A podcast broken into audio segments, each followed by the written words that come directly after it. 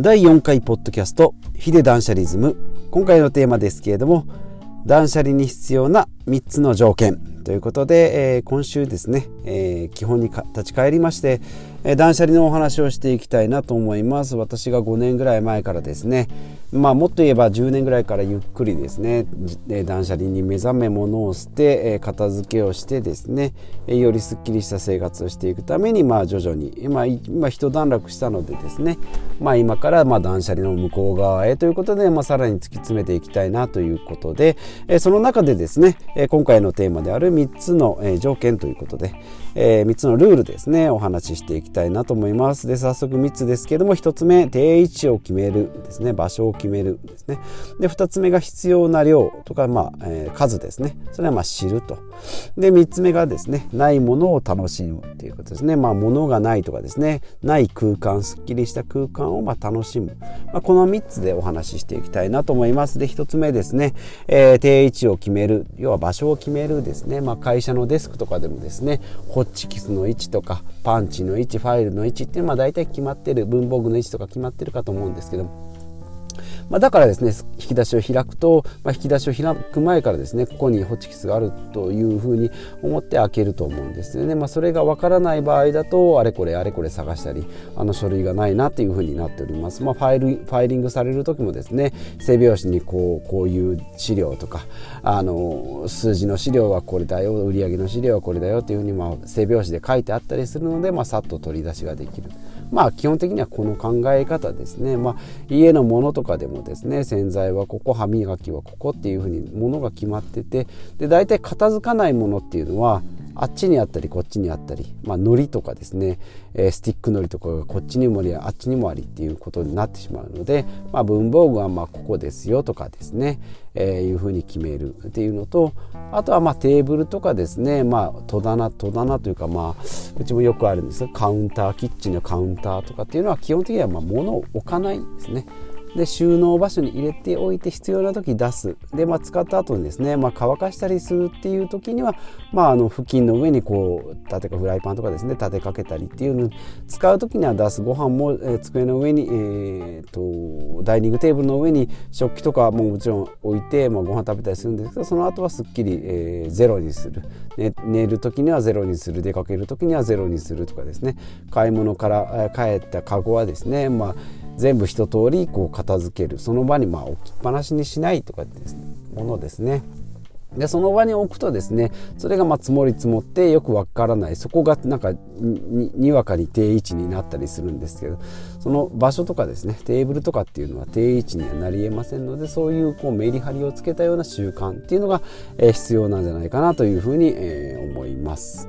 えー、ですので1つ目が定位置を決める。で2つ目はですね必要な量を知るということでですね。まあ例えるならそうですトイレットペーパーですかね。まあ私もですねトイレットペーパーまあもちろん災害とかに備えてですね備蓄っていうのも必要だと思うんですけども。まあ、えー、と3年ぐらい前に起きたですね、まあ、豪雨災害でですね私も2週間断水したことがあるんですけども。正直まあ断水とかって言ってもですね水が出ないんですね。トイレットペーパーどころじゃないということでですね、まあ、ちろんですね備えは必要です、まあ、地震とかですねあった場合に、まあ、食料だとかですね、まあ、懐中電灯っていうのを最低限準備しておかないといけないんですけどもやっぱりまあダメな時にはまあダメと諦めれるようにですね、まあ、必要なものだけ入れて、まあ、必要以外のものは、まあ、それぞれ、えー、必要な時に買う、まあ、トイレットペーパーを例に出すと、えー、これ計算でネットで調べて計算した感じだとですね女性で1週間でトイレットペーパー 1, 1, 1巻きっていうんですかね。1個ですね。あのロール1個分ぐらいですかね。で男性とかですとやっぱりあのえーと、使う量がですね少ないですので、まあ、そこまでいかない、まあ、ざっくり1週間に1人1本と計算すると、まあ、うちみたいに家族4人ですので1週間で4本ということで、まあ、大体1612ロールか。12ロール18ロールで売ってるかと思うんですけど12ロールあれば、まあ、3ヶ月持つんじゃないかなというふうにえー、ん？3ヶ月？12ロールだとごめんなさいね。えっ、ー、と 1, 1ヶ月か。3週間4週間。1ヶ月ぐらいか、えー、ですね。でも1ヶ月は持ちそうな気がしますけどね、えー、1ヶ月ぐらい持つんじゃない。まあざっくりあれは1ヶ月だとして。えー、いくと3 12ロールが3パックあると3ヶ月分あるってなると、まあ、場所も結構やっぱ取りますしねティッシュ、えー、ボックスティッシュとトイレットペーパーっていうのはやっぱりでボックスティッシュの場合はですね、まあ、鼻炎とかですね花粉症の方は結構使うかと思いますのでやっぱりその必要数っていうのをまあ知ってその上で買うと。でまあ、もちろんですねドラッグストアとかですね5倍ポイント10倍 ,10 倍ポイントもありますしチラシのセールもあるんで安い時に買っておこうと思うんですけども安いって言ってもですね50円100円なんですけどその場に置く場所を考えるとですねまあそれ家賃取られることは別にないんですけどそれが積もり積もってっていう代表になりますのでやっぱりペーパー類ですねあとまあトイレットペーパーボックスティッシュそれからキッチンペーパーとかですねまあ、それ以外もですねいろんな常備食料品とかもあるので、まあ、必要なものはですね必要な時に買うセールじゃなくても必要だったら買うとか、まあ、最悪コンビニでもですね今買えますので。そういったところで場所の、えー、スペースの確保っていうことをやっていこう。であとまあ必要な量を知るということでまあ普段買ってるものとかで私とかだと納豆とか豆腐とかですね。まあ1週間毎日食べるので、まあ、1週間分買ったりまあ 3, 3日分買ったりするんですけどやっぱりちょっとありすぎるとですねやっぱり賞味期限とかもあるのでちょっとしんどくなってくるんですね。ちょっと足りないぐらいがやっぱりいいのかなというふうに思います。あとまあ海苔とかですね。もうあの保存食みたいなの缶詰とかはやっぱりいる時だけ買う方がやっぱいいのかなと。あればですねマグロ缶サンマ缶とかですね毎日毎日食べる方はいいんですけどやっぱそんなに食べられないので毎日毎日ですね。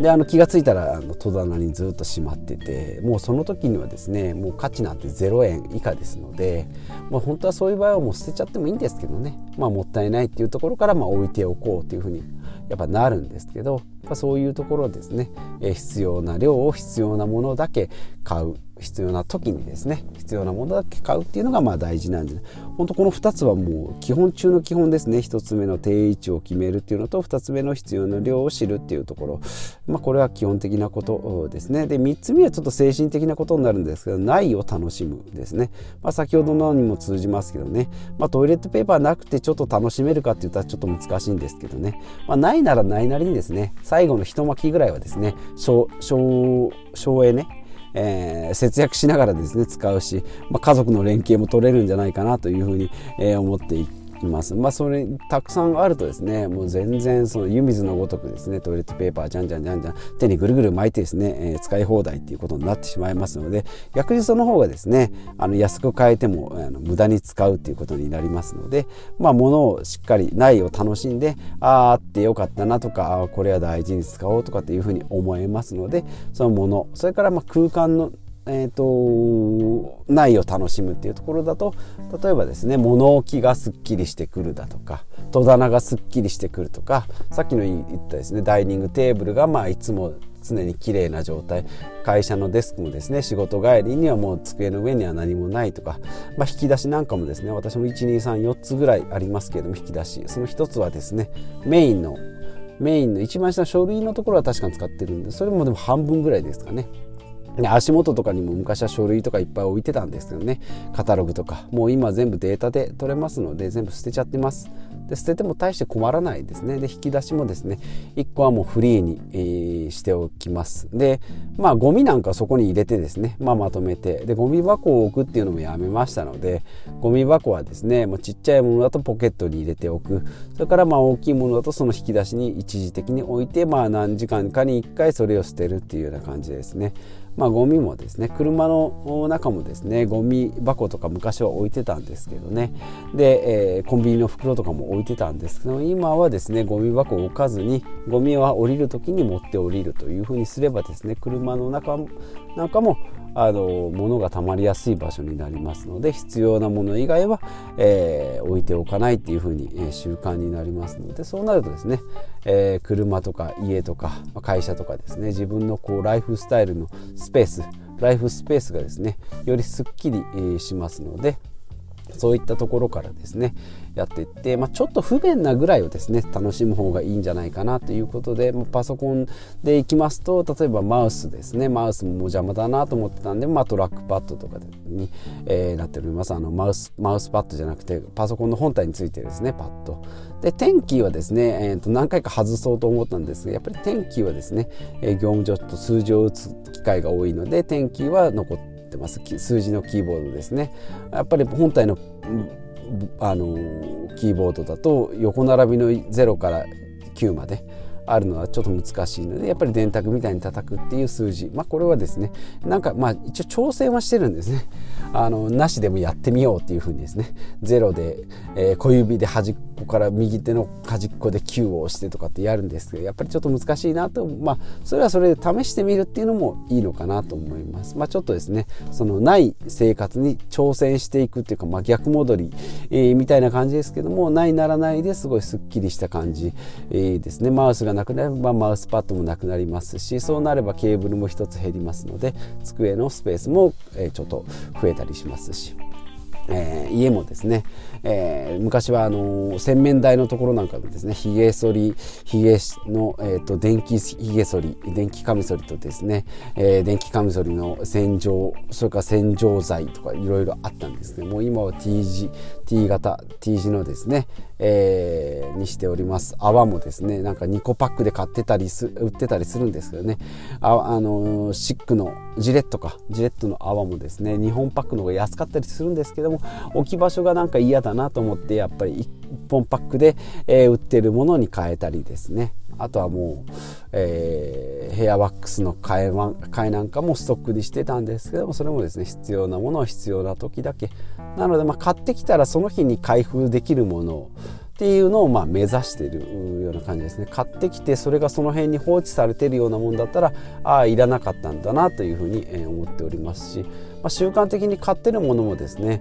えー、意外とそうですね。私も一時期炭酸水なんかも、えー、常備してまして、まあ、夏なんかは飲んでましたしビールをそれに変更できたっていうのもあるんですけどもそれからですね徐々に炭酸水自体も飲まなくなってただ今は普通の水道水を飲んでます。まあちょっとそれだと味気ないんでレモンを絞ったりとかっていうふうにですね、まあ、徐々に、えーと、暮らしっていうのは変化して、えー、いけます。その変化がやっぱり楽しめるものになったりもしますし、まあ、ないならないなりの生活ができる。なくても大丈夫じゃんっていうのに気づけるっていうのが、えー、断捨離の醍醐味なんじゃないかなというふうに、えー、思っております。ですのでまあただ単にですね断捨離っていうとこう捨てるとかですね。まあミニマリストもそうですけどもちょっと冷たいイメージになったりですね。ただただ捨てて、えー、ない生活を暮らす。まあ、それで、えー、結局必要になってボコボコ買ってもですね逆戻りになりますのでやっぱりですね、まあ、禅あのお坊さんの修行なんかにも通ずるような、えー、断捨離まあ、仏教から来ておりますので、えー、そういった精神的なところに、なってくるかと思うんですけど、えー、3つのですね、え、今回、え、テーマルールですねお話ししていきました。まとめますと1つ目が、ま、定位置を決めるということですね。ですので、まあ、机とかですね戸棚というか、え、ダイニングテーブルとか会社のデスクそれから車の中とかですね、えーまあ、玄関の靴なんかもそうですけどね、えー、定位置を決めてもう履くものだけを出す。あとは下駄箱にしまう。ですので玄関は常にきれいな状態ということですね。定位置を決めるが1つ目。2つ目は、えー、必要な量を知るということで、えー、これで何日分持つのかとかえー、本当にそれは必要なのかっていうのをまあ毎回考える。買うたびに考えるですね。ストックであると気づかないことが多いですので必要な量を知る。で3つ目がないものを楽しむ。ないことを楽しむですね。ないを楽しむっていうことで、まあ、物とかですね。あとまあ空間。すっきりした空間を楽しんでいきましょうということで、まあ、断捨離ライフですね、えー、楽しく、えー、続けていきられいきいけるようにですね、えー、私も頑張っていきたいと思いますし、まあ、こういった形で情報発信できたらいいなと思います、まあ、ブログですね、えー、ヒデダンブログっていうことで、えー、やっております。また YouTube です。ね YouTube ね。Twitter もやっておりますので、まあ、よろしければそちらの方も見ていただいたりもフォローしていただければ、えー、喜びますのでよろしくお願いします。ではまた。